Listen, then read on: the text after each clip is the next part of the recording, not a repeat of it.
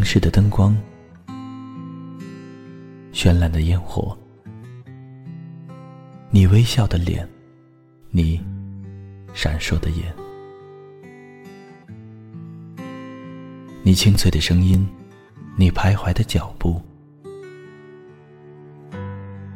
时光总在悄然流逝，故乡总在离别后。开始遐想，生活总在平凡中流淌，梦想总在暗淡后发光，爱情在你伸出双手的那一刻拥抱希望，给时间一场旅行，让我们在时光的静止中。沉睡在声音的世界。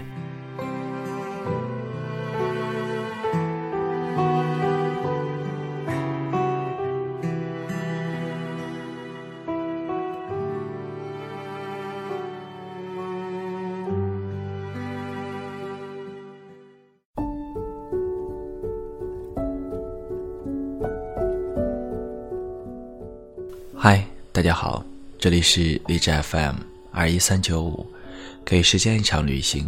我是钱德顺。大家喜欢分享快乐，但从来没有人会分享痛苦。痛苦都是自己承担的。当然，你也会说，痛苦也可以分担。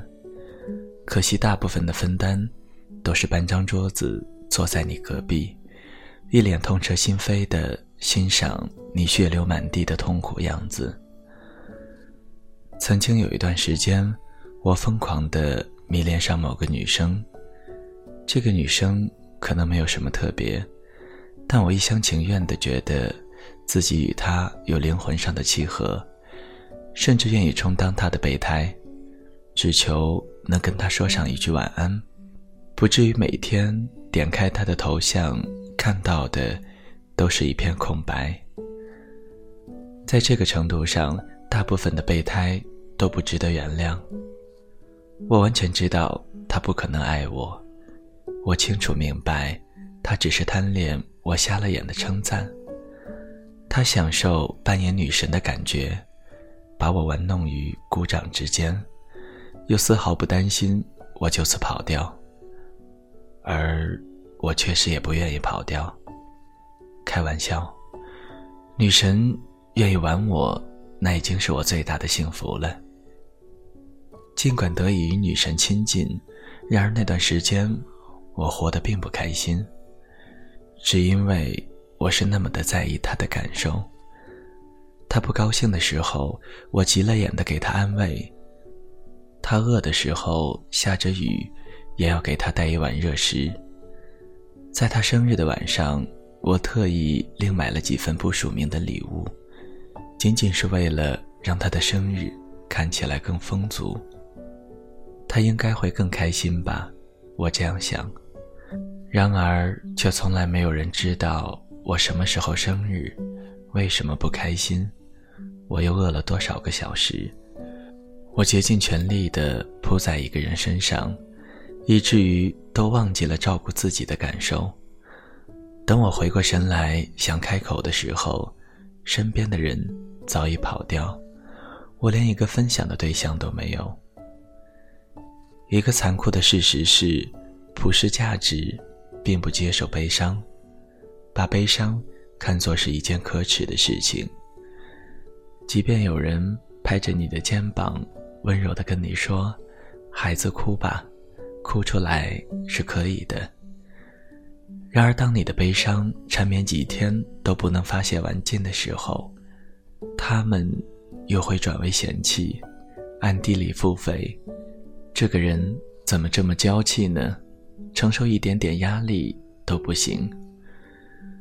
所以在爆裂鼓手里，安德鲁在骨架上无声哭泣的时候，导师弗莱彻才会对他大喊：“你就是个没有前途、没有朋友。”没有价值的娘炮，小时候你妈发现跟错了人，扔下你和你爸跑了。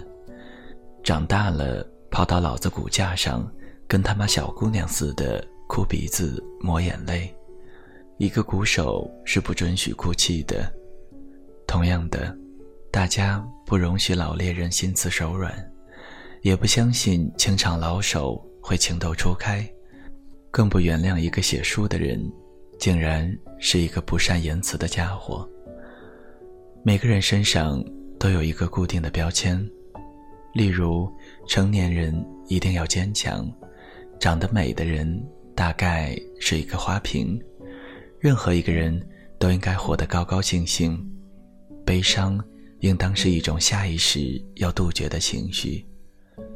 以至于在悲伤的时候，一定要捂住自己的嘴巴，以免哭出声来；在流泪的时候，一定要用头发来遮住自己的眼睛，以免被人看见。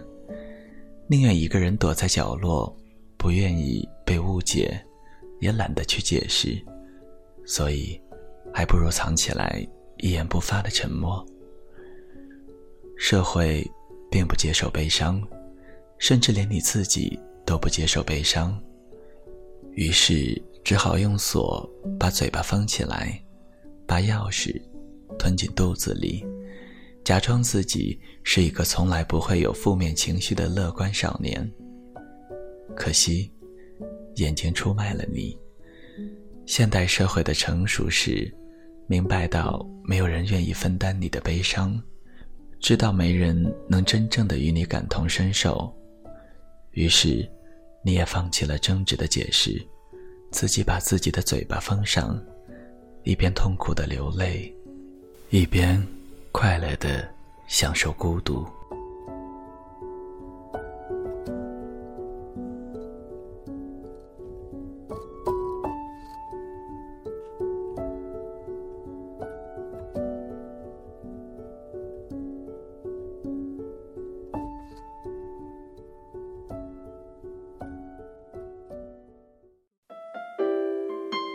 谁的声音清唱婉转流年？